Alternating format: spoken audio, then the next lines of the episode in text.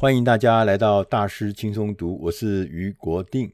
今天想要跟大家来聊一聊最近在市场上非常火热的商业模式 DTC，中文我们翻译成直接面对消费者 （Direct to Consumer）。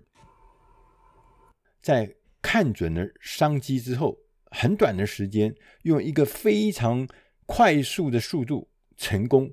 发展，然后扩张，一下子就做到这个规模，大概十亿美金的这样子的规模。这种 DTC 的品牌是怎么会出来的呢？我们今天选的这本书，它的英文名字叫做《Billion Dollar Brand Club》，中文的书名是《十亿美元颠覆者俱乐部》。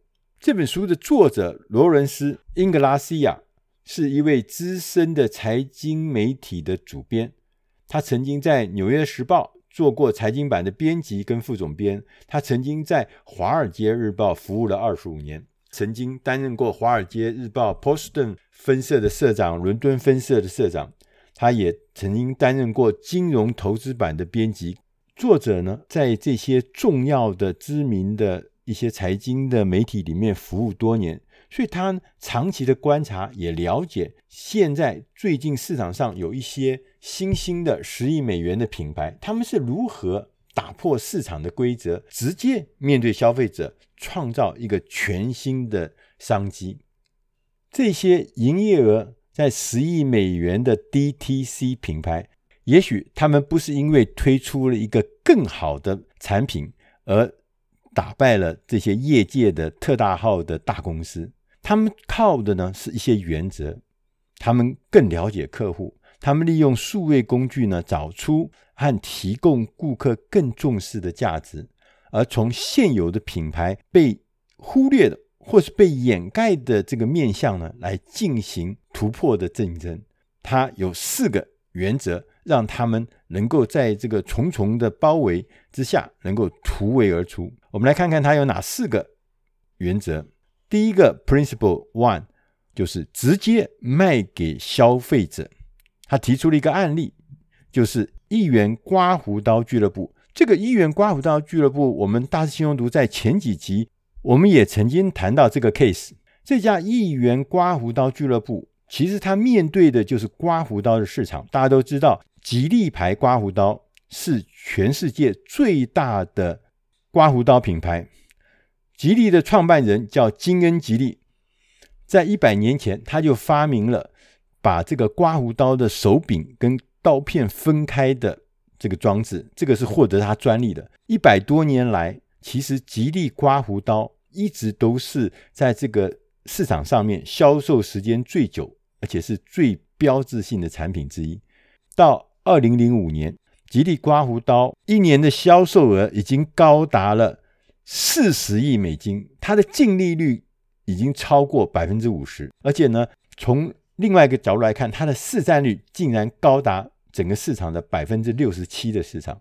所以呢，在二零零五年，保险公司 P&G 用五百五十亿美金把吉利收购进去。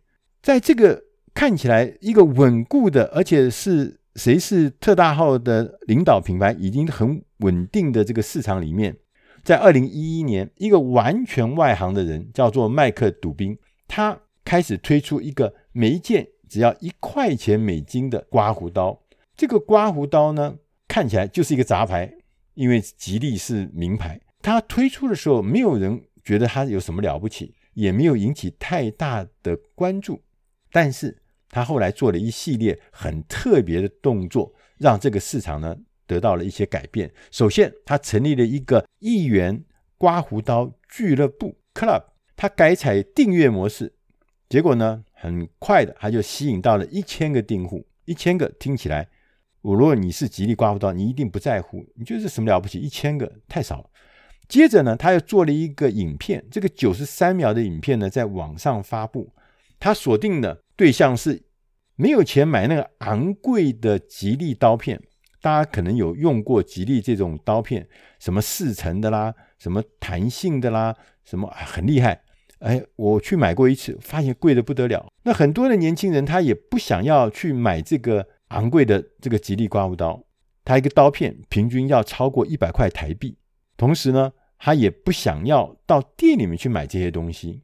第二个呢，他靠了这个九十三秒刚刚讲的影片呢，他就去向一些创投家去说明简报，希望能够获得他们的支持，给他们一些行销上面的资金。当时有一家公司叫 Science Inc，这家公司呢觉得这个主意不错，所以呢，他们又联合了其他的创投公司，大家一共投资了他九十五万美金。大家可以想想看，这个开始的时候也没有很多钱了。同时呢，杜宾这个创办人呢，他也找到了一家制造商。这个制造商呢，就做这个刀片，做这个刮胡刀。他同时呢，承诺他说，无论你的这个议员刮胡刀俱乐部要做多少刀片，我都可以供应。但是有个条件，就是你必须要全额付清这个钱，我就会给你刀片。当一切有货有了，资金也有了，他就开始呢，在二零一二年的三月六号开始重新上线。他把影片九十三秒的影片放到了 YouTube 上面，没有多久，这个开始呢，流量就激增了，大家都觉得诶很有意思哦。很快的时间，竟然这个流量大到呢，把这个议员刮胡刀俱乐部的网站就给瘫痪，他们就漏夜的这个抢修，同时呢，让他的这个运作能够在很短的时间之内能够恢复正常。结果呢，在四十八小时之内。议员刮胡刀俱乐部成功的吸引到一万两千个新的订户。当然，老大哥吉利刮胡刀也看到了这支影片呢、他们就觉得说：“你这种杂牌的刮胡刀什么厉害？我们的刮胡刀明显的更好。而且呢，他感觉议员刮胡刀这个俱乐部只是在哗众取宠，没什么了不起，不必在意。但是。”一些敏锐的市场观察家和创投却注意到，因为议员刮胡刀，它的价格大概是吉利刮胡刀或是舒适牌刮胡刀，舒适牌是市场第二品牌了哈，是他们的这些领导品牌的价格的一半，而且呢，品质很不错，对大多数人来讲很不错就够了。刮胡子这件事情其实也是这样，你说弄一个什么厉害的高科技？刮也不过就是刮胡子，这个还不错的东西也把胡子刮了，但是重要是它便宜，它只要一半的价格可以提供一样的效果的话，很多人就会觉得，哎，这是有意思的，而且呢还省去你出门买刀片的麻烦，它送到你家里来。所以在二零一六年的时候，一元刮胡刀俱乐部的营业额已经可以达到全美国刮胡刀市场的百分之八的市场。如果用数量产品的数量来看的话，已经达到市场的百分之十六，因为它的刀片呢成本低嘛，但是呢，同时也影响到我们刚讲的老大哥吉利刮胡刀的市场率也从六十七下降到了五十四，所以呢，二零一六年联合利华公司以十亿美金收购了这个亿元刮胡刀俱乐部。大家可以想想哦，他在二零一二年三月上市，把这个产品推出来，到二零一六年七月，四年多，它变成一个身价十亿美金的一家公司。因为它变成联合利华之后呢，二零一七年吉利刮胡刀就紧张了，所以为了迎合顾客的心，他们就把他们的产品的售价调低了，调低了百分之十二。同时，在官网上面很谦虚的跟大家承认说：“你告诉我们，我们的刀片太贵了，我们已经听进去了。”一元刮胡刀确实，它是打破了市场的规则。他们挑战的是一个有百年历史、市场占有率超过一半的大品牌，简直像航空母舰一样的大品牌。这个一元刮胡刀俱乐部。证明，只要你提供适当的产品、适当的附加价值以及适当的讯息，你就能够成功创立一个新的品牌。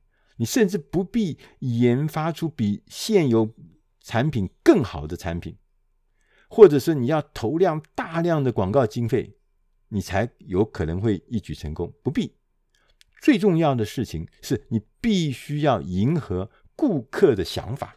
顾客的想法其实跟你不太一样，就像克里斯汀森讲的，我们都不断的在推出越来越贵的电动刮胡刀，我们不再再推出技术越来越好、技术含量越来越高的手动刮胡刀。其实这不一定是顾客真正需要的东西。如果环过头来讲，你说那我是吉利刮胡刀，我不是也可以同样的来降低价格？我也可以推出订阅服务吗？当时最早投资一元刮胡刀俱乐部的 Science Inc. 的执行长说：“他说，其实吉利不会这样做，就是降价或者是提出订阅服务，因为他们无法突破他们原来自我的窠臼，他们无法降低价格，因为他们下一季有互利的压力啊。”他们有报表财务上的压力啊，所以他们不能够随便降价，一降价，他们的利润马上就下来了，所以他不能动，被守住了。另外一个呢，他也不想要推出网络服务，因为呢，这样会搞坏了百年来他们跟零售商所建立起来的关系。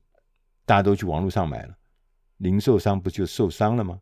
所以这就是大企业、大品牌的弱点。若是你能够直接面对消费者，你就可以用这个优势。为什么？因为这是大企业、大品牌做不到的事情。接着我们来看第二个原则，Principle Two，寻找过时的品相。这是很奇怪的一个提议原则。为什么呢？因为我们不是听人家讲吗？在风口上，连猪都可以飞起来。所以你一定要找什么？找风口上的东西，怎么可以去找过时的品相呢？过时的品相怎么可能会给你提供巨大的商机或是创新的机会呢？我们在书里面他举了一个例子，是一家眼镜公司——华比帕克眼镜公司。大家知道，眼镜这个行业一直都是由几家特大号的眼镜企业主导的，他们呢，销售的方式是生产设计之后呢，透过中间的零售商贩卖给消费者。在二零零八年的时候，有四个美国宾州大学的研究生，他们决定每个人投资两万五千块美金，创立了一间在网络上销售眼镜的公司。当时他们想要解决的问题是，他们发现。消费者买新眼镜的时候，虽然很开心，但是呢，在离开眼镜行的时候呢，都觉得自己被剥削了。我相信，如果你有戴眼镜，你大概都是一样的有这种感觉。而降低这种剥削感最直接的方法，就是裁掉、消灭中间商，以批发价直接卖给消费者。当然了。华比帕克并不是第一家在网络上面销售眼镜的公司，但是它不一样，它有做一些特别事情，它特别致力于与消费者或是顾客建立强而有力的链接。他们原来计划说，我一副眼镜收费四十五块美金，这个对大家来讲，这个价格已经是非常便宜了。你在台湾四十五块美金，那简直是配不到的，不可能的价格。但是呢，他们发现。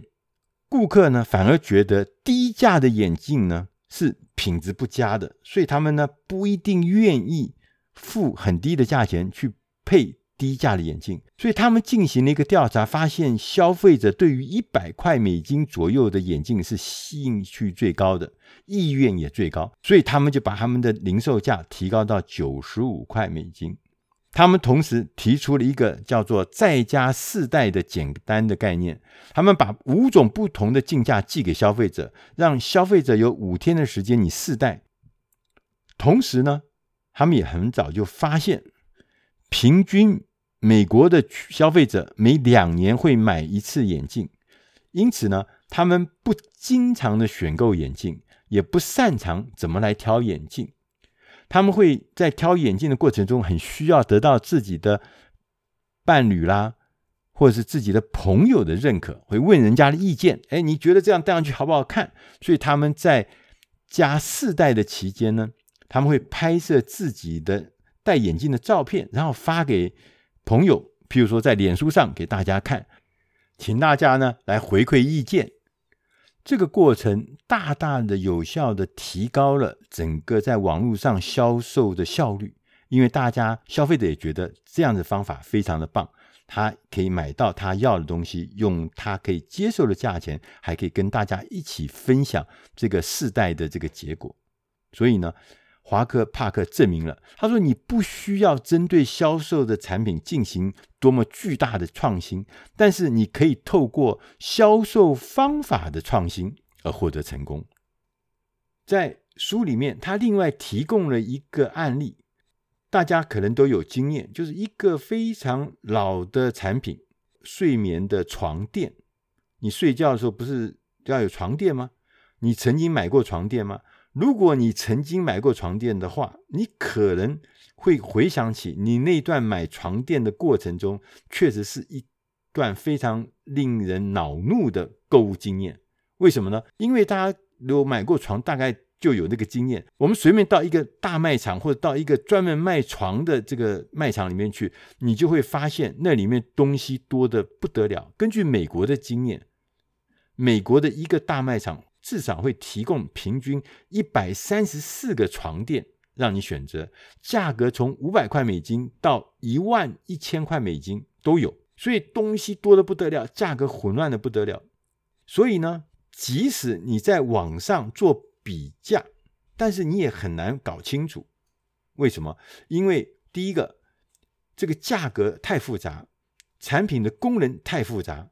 同时呢，它的背后更妙，就是很多零售商挂的是自己的品牌，但是其实是同一家制造商来做的，所以这些混乱其实是被刻意设计的，因为零售商根本不需要，也不希望顾客有任何比较价格的能力，搞得头昏脑胀，进来的时候他就比较好，容易宰你。所以呢，美国。最大的两家做床垫的公司，一家就是大家熟悉的席梦思，苏达席梦思这家，另外一家叫做丹普席伊利这家公司。这两家公司其实长期的掌握美国床垫市场的百分之七十的市场，他们两家一直都非常乐意的保持这种默契，他们的目的就是让制造商跟零售商的利润极大化。同时，也为那些抽佣的销售员带来最大的收益。到了二零一二年开始，有很多家的网络公司，他们开始呢看到了这个床垫的市场。这个一年在美国有一百六十亿美金的床垫市场，相对的就是被几家公司吃掉的这个市场。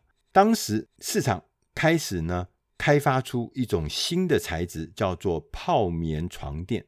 泡棉床垫呢，比传统的弹簧床垫呢要容易制造，而且呢，经过压缩之后呢，可以用比较小的纸箱，用比较低的运费，大概五十块美金呢就可以完成配送。所以呢，到了二零一八年，新的这些网络的床垫业者呢，他们的销售额已经高达了二十亿美金，短短的几年。其中有三家特别厉害的公司，他们占到整个市场将近一半的总额。但是呢，市场呢也跟大家想象的不一样，就是很快的，这他们所有的做法已经呢变成市场上的通则。所以在网络上面卖床垫，最近呢又变成了一个红海市场。因为每一家在网络上卖床垫都提供一样的服务，譬如像免费的运送、免费的退货政策，譬如说相同的产品，所以呢又出来新的乱象。那所以新的业者必须要投入更多的广告经费，造成的竞争非常的激烈，所以呢大家也都没办法获利。所以要做出品牌的差异，大家努力的做各式各样的新的东西，譬如说。Casper，他就提供了夜灯，有的甚至还提供了一些帮助你睡眠的软糖，可以让客户能够平静下来，上床的时候可以彻底的放松。这都是为了应应这个市场上剧烈的竞争。接着我们来看第三个原则：利用数据学习。我们刚刚前面讲的那个案例啊，就是华比帕克那个眼镜商。他们这家眼镜商呢，在网络上面提供服务，他们的顾客服务让他们的使用者非常感到赞叹。为什么？因为公司一切，他们任何的客服贴心的行动，都是来自于他们做大数据分析。譬如说，华比帕克会追踪哪一些镜片，因为顾客感觉不合适而被退回。再做调整的，他们也会追踪哪一种度数，哪一些度数是不适用于某一些特别的镜架，因为这会让这个镜片看起来太厚。他们也知道有多少百分比的顾客在订购眼镜前需要来更新度数。他们也知道追踪那些在网络结账的过程中，哪些关卡会让人容易放弃。他们透过这个系统的追踪。所有的数据来改善顾客体验的经验，这也是直接面对消费者数位品牌所必须具备的竞争优势。最后，我们来看第四个原则，Principle Four：永远不要忽视客户。他举的例子是 Amazon，大家都知道，Amazon 现在是全世界网络销售营业额最大的公司。亚马逊上任何的策略的改变，都变成业界大家追随的对象。在《十亿美元颠覆者俱乐部》这本书里面，特别强调，任何直接面对消费者品牌的关键指标，永远、永远都是顾客获取的成本。我们很多直接面对消费者的品牌，现在都开启了实体的零售店。这些商店呢，是要来收集顾客数据，然后用来增加网络销售额。大家看到 Amazon 也开了蔬果的店，也看到阿里巴巴也开了一些无人的消费的店，因为这些网络的巨擘，他们都想要开设实体零售店。来建立跟顾客之间的联系，他们的重点不是在销售。例如，有些服装品牌，它设立了试衣间，让人们可以到那个地方去拿到实体的衣服，可以试穿的衣服，同时呢，也可以上网去下单，然后再把这些货送到你家或送到你指定的地方。有些实体的商店会创造一些有趣的拍照功能。让顾客呢自拍，并且呢发布到网络上，为自己呢制造网络口碑。这一些实体的商店，他的员工不会缠着你推销卖东西。这些店员呢会鼓励你利用现场展示间周围的电脑来下单。在我们刚刚讲的这些有趣的案例之中，其实成功推出直接面对消费者产品。真正的赢家还是 Amazon。到目前为止，Amazon 已经推出了将近两百个自有品牌，但是这只是刚刚才起步阶段，未来会越来越多。Amazon 从根本上，他想要改变我们每一个人的购买方式。Amazon 想要传递的讯息是：你不必信任品牌，你只要搜索你想要的东西，我们就会把最好的展示给你看。这对品牌而言是很糟糕的事情啊，因为从根本来说，它淡化了你为建立品牌所做的一切努力。所有你熟知的品牌都会变成被阿玛总像无印良品一样的，就不要品牌不重要，你在我这买东西都是最需要的、最好的、最适合的。所以在过往的世界中，我们。成功的建立受欢迎的大众市场品牌就可以成功，我们就可以长期的占据市场。但是在新品牌的世界里面，这已经不是事实。品牌忠诚度正在以前所未有的速度下滑，大家的品牌忠诚度越来越低，因为消费者可以在网络上找到一大堆的选择，一大堆的替代品，所以我们很难想象。以前我们惯用的吉利牌刮胡刀，它还可以再回到原来的荣景吗？最有可能的状态应该是，随着越来越多的刮胡刀不断的进入市场，不仅吉利刮胡刀，包含我们前面提到的亿元刮胡刀俱乐部，所有的业者都有长期的挑战，都是我们要如何来面对、抵抗这个新手的来袭。对于新旧品牌的好消息是，消费品市场的规模不仅每年有数百亿、数千亿美金，甚至数兆美金。